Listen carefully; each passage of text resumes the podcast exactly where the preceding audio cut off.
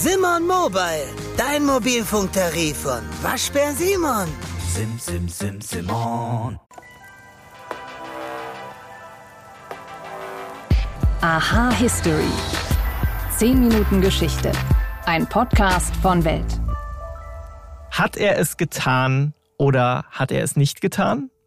Diese Frage beschäftigt die USA seit fast 30 Jahren.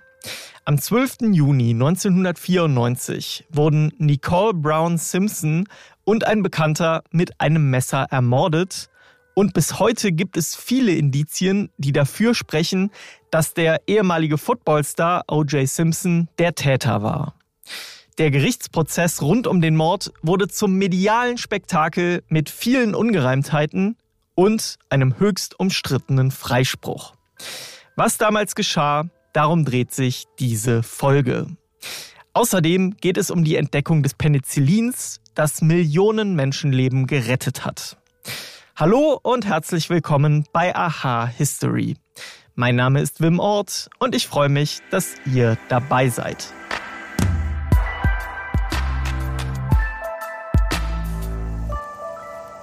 Er war einer der Footballstars der späten 60er und frühen 70er Jahre. Orenthal James Simpson, in den USA nur bekannt als OJ oder unter seinem Spitznamen The Juice. Schon im College gewann er die höchste sportliche Auszeichnung und er konnte auch als Profi eine ganze Reihe von Bestmarken setzen, die teilweise bis heute stehen. Weltweit bekannt wurde er dann aber durch den Prozess des Jahrhunderts. Nach dem gewaltsamen Tod seiner Ex-Frau musste OJ sich einer Mordanklage stellen und wurde schließlich freigesprochen. An seine Unschuld glauben aber bis heute die wenigsten. In Umfragen sind regelmäßig um die 70 Prozent der Befragten davon überzeugt, dass O.J. Simpson die Morde begangen hat. Wie er sich damals schon der Festnahme entziehen wollte und wie schließlich der Freispruch zustande kam, darüber spreche ich jetzt mit Steven Jörgensen.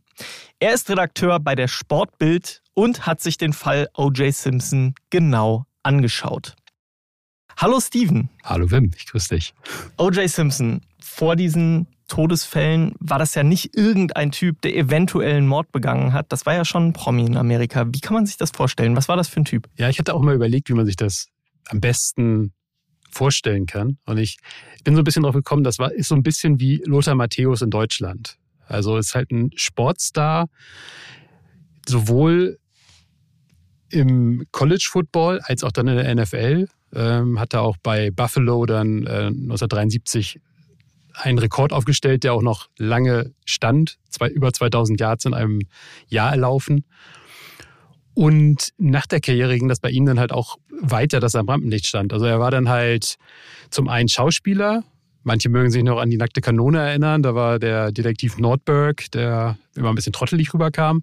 Der war aber auch Werbestar der war TV-Experte, den kannte eigentlich fast jeder. Und dann wurde seine Ex-Frau mit einem Bekannten zusammen tot aufgefunden. Was weiß man über diese Tat? Das Komische ist, dass man bis heute nicht so viel weiß, weil es gab ja keine Augenzeugen. Es gab der Einzige, der dabei war, wenn das denn gewesen sei, war, war OJ. Die Leichen wurden halt gefunden von Nachbarn, weil der Hund von der Nicole Brown, also der Ex-Frau von O.J. Simpson, in der Gegend da herumlief.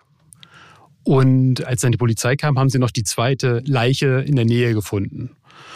Die beiden, also Nicole Brown und äh, Ronald Goldman, ähm, waren sich halt bekannt, waren auch so befreundet. Man weiß nicht so ganz genau, ob da mehr war, aber es sprach eher für eine platonische Geschichte. Und ja, es war einfach sehr blutig, das Ganze. Die beiden lagen ähm, in Blutlachen vor dem Haus von Nicole Brown Simpson. Und ähm, ja, am nächsten Tag war in ganz USA halt die Hölle los, weil irgendwie herauskam, die Ex von O.J. Simpson ist tot und O.J. Simpson ist möglicherweise irgendwie darin verwickelt. Wie kam man damals auf O.J.? Gab es da irgendwelche Anhaltspunkte oder war das erstmal so gesehen nur, weil es seine Ex-Frau war. Genau, also er war auch zu dem Zeitpunkt in Chicago. Er ist halt am, an dem Abend der Tat am späten Abend nach Chicago zu einer Veranstaltung geflogen und wurde dann zurückgeholt, erstmal einfach als nächster Angehöriger.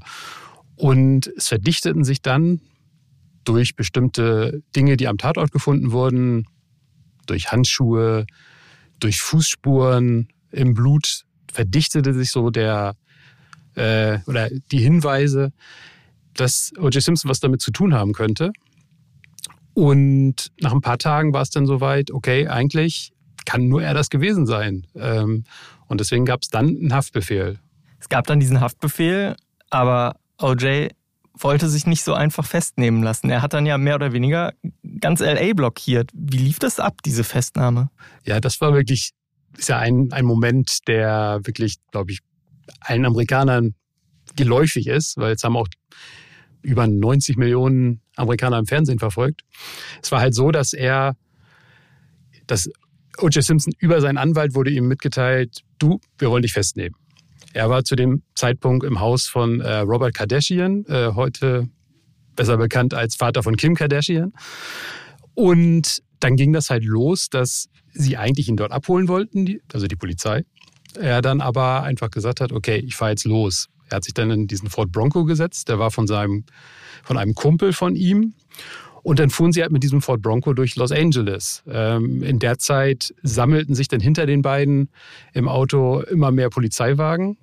OJ telefonierte während der Zeit halt mit ja, den Behörden sozusagen und ähm, verlangte halt bestimmte Bedingungen für seine Festnahme. Währenddessen kreisten die, die Hubschrauber der Nachrichtensender über ihn.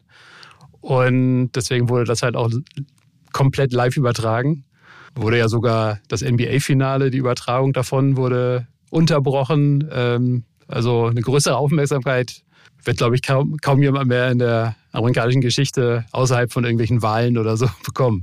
Und dann gab es diesen Prozess, diesen Mordprozess gegen O.J. Simpson, der relativ bald den Beinamen Trial of the Century bekam. Der Prozess des Jahrhunderts, so wird er ja auch heute noch genannt. Und so richtig zu Unrecht ist das ja nicht. Das war ja schon ein ziemlich krasser Prozess, kann man sagen, oder? Ja, das, ich glaube, der ein großer Faktor war neben der Prominenz von OJ auch, dass dieser Prozess im Fernsehen übertragen wurde. Dadurch war das halt auch mal ähm, greifbar. Sonst hat man ja von vielen Prozessen immer nur diese, diese Zeichnung von den Gerichtszeichnern, Gerichtsmalern. Und jetzt war es so, man konnte es theoretisch live bei Court TV sich angucken, aber natürlich auch ganz viele Ausschnitte in allen Nachrichtensendern. Täglich wurde da über diese gesamte Strecke von, ja, es waren ja am Ende, ich glaube, über 200 äh, Prozesstage, wurde halt darüber berichtet. Und es war halt auch so, dass OJ sich halt auch, das wurde dann auch das Dream Team genannt, wo man auch wieder so ein bisschen im Sportbereich ist, von Anwälten sich umgeben hatte, Spezialisten in verschiedenen Bereichen, die dann auch versucht haben, auf jede mögliche Weise irgendwie diese, die Beweise zu diskreditieren, die es da gab, die Polizei von Los Angeles zu diskreditieren, nur um Zweifel zu säen, dass es vielleicht doch nicht OJ war, obwohl wirklich, wenn man mit ganz gesundem Menschenverstand rangeht, äh, die meisten Beweise, also sprachen so sehr gegen ihn, da gab es eigentlich wenig Zweifel. Du hast es schon angedeutet, dieser Prozess, der war ja wirklich gespickt mit, ja, mit Ungereimtheiten, gleichzeitig mit allen Kniffen, die die Anwälte zur Verfügung hatten. Und es waren ja wirklich so die teuersten Anwälte, die man sich leisten kann. Wie lief diese Verhandlung dann konkret ab? Und wie kam es am Ende dann wirklich dazu? Du hast jetzt schon gesagt, im Grunde sprach alles gegen ihn. Und wie kam es dazu, dass er trotzdem freigesprochen wurde? Also es waren mehrere Faktoren. Einmal war es so, dass äh, man muss sich vorstellen, Los Angeles stand noch so ein bisschen unter den Nachwirkungen des Falls von Rodney King. Das war praktisch ein Afroamerikaner, der von Polizisten zusammengeschlagen wurde. Am Ende kamen diese Polizisten frei, äh, was führte dann zu, zu Unruhen in bestimmten Teilen der Stadt. Und dadurch hatte dann das Los Angeles Police Department so den Ruf, möglicherweise rassistisch zu sein. Das machten sich halt die Anwälte zu nutzen, dass sie sagten, okay, der schwarze O.J. Simpson soll hier reingeritten werden. Die ganzen tollen Beweise, die ihr habt, da sind bestimmt welche dabei, die wurden da platziert. Das, sie hatten sich besonders auf einen, äh, Mark Furman, einen ähm, Polizeibeamten, eingeschossen. Der hatte so in seiner Vita so ein paar Sachen drin, die man ihm durchaus äh, negativ auslegen konnte. Und damit haben sie Zweifel gesät. Dann gab es den Punkt, wo ähm, es gab ja zwei Handschuhe. Einer wurde gefunden am Tatort, der andere wurde neben dem Haus von OJ gefunden. Und die passten auch noch zusammen. Ursprünglich haben sie wahrscheinlich auch OJ gepasst. Allerdings hatte der Staatsanwalt dann den Fehler gemacht und OJ gebeten, zieh die bitte einmal im Gericht an. Das Problem war, über das Jahr, was danach vergangen war, waren die halt ein bisschen geschrumpft, weil die waren halt vom Blut nass, die waren irgendwo mal eingefroren worden. Das ist einfach, glaube ich, normal. Wer jeder, der Handschuhe hat, weiß das. Die verändern sich mal, speziell so Lederhandschuhe. Das heißt, er passte nicht rein. Dann hatte, das hat der Anwalt, speziell einer, Johnny Cochran, hat sich das zu, äh, zunutze gemacht, meinte dann halt, also, if it doesn't fit, you must quit. Wenn die nicht passen, musst du freisprechen. Und das war dann eben ein weiterer Punkt, wodurch sie, wodurch halt, was dann wieder für O.J. Simpson sprach, weil es ging ja einfach nur darum, wie sehe ich Zweifel bei den Geschworenen. Das war ja nicht, dass ein Richter entschied, sondern halt zwölf Geschworene. Ähm, und das hat am Ende dann halt geklappt, dass genügend meinten, wir sind nicht zu 100 Prozent überzeugt, dass der O.J. Simpson hier schuldig ist. Dieser Fall, wir haben eben schon gesagt, es wird Trial of the Century bis heute genannt der hat die USA und diese gesamte Gerichtskultur ja nachhaltig geprägt. Kannst du da nochmal drauf eingehen, gerade wie das danach, die Nachwirkungen von diesem Fall, wie die in Amerika ausgestrahlt haben? Also ich glaube, dass bei sowas ist es halt, also bei diesem Fall besonders war es halt so, dass es den Konflikt zwischen Weißen und Schwarzen in dem Moment halt sehr stark forciert oder geprägt haben, weil es gab immer Umfragen, die meisten weißen Amerikaner dachten, O.J. Simpson ist schuldig. Die meisten schwarzen Amerikaner sagten, nein, ist er nicht. Gar nicht unbedingt jetzt vielleicht aus Überzeugung, sondern aus Prinzip. Und ähm, ja, wenn man heute ein bisschen in die amerikanische Gesellschaft guckt, sieht man ja, ähm, leider ist die, sind die Reibungsverluste noch größer geworden und die Konflikte noch oder die Gräben noch tiefer. Und sicherlich ist auch ein, ein kleiner Baustein in dem Ganzen, ähm, auch sowas wie der Fall von O.J. Simpson gewesen, einfach weil dort exemplarisch da gezeigt wurde, eine, ein schwarzer Täter ähm, wird immer noch anders gesehen und viele meinen auch vielleicht anders behandelt. In diesem Fall muss man natürlich sagen, das war jetzt ein sehr reicher Mann mit Top-Anwälten. Deswegen wahrscheinlich taugt er nicht wirklich für ein Beispiel, was man verallgemeinern kann weil für die meisten Straftäter das so ja nicht gilt. Steven Jürgensen, vielen, vielen Dank für deine Einblicke. Sehr gerne. Aus dem Gerichtssaal von Hollywood nehme ich euch jetzt mit ins Chemielabor und zu einem Durchbruch in der Medizingeschichte. Denn im Sommer 1928, da entdeckt Alexander Fleming durch Zufall, dass Penicillin das Wachstum von Bakterien hemmen kann. Aber war der Brite wirklich der Erste, dem diese Wirkung aufgefallen ist? VoiceOver sagt dir, was auf deinem iPhone-Display passiert. VoiceOver ein. Einstellungen. So kannst du es ganz einfach durch Zuhören benutzen. Bücher, Kontakte, Kalender, zum Öffnen doppeltippen. Frühstück mit Anna von 10 bis 11.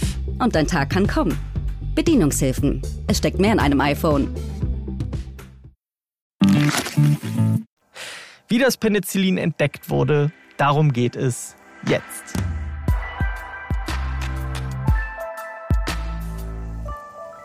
Es ist scheinbar eine der Zufallsgeschichten, die die Menschheit auf Jahrhunderte geprägt haben. Im Sommer 1928, da verabschiedet sich der britische Mediziner Alexander Fleming in die Ferien und lässt eine Agarplatte mit Staphylokokken im Labor liegen. Als er nach einigen Wochen wieder ins Labor kommt, ist die Platte mit Schimmel befallen, aber genau dieser Schimmelpilz hat gleichzeitig das Ausbreiten der Staphylokokken gebremst.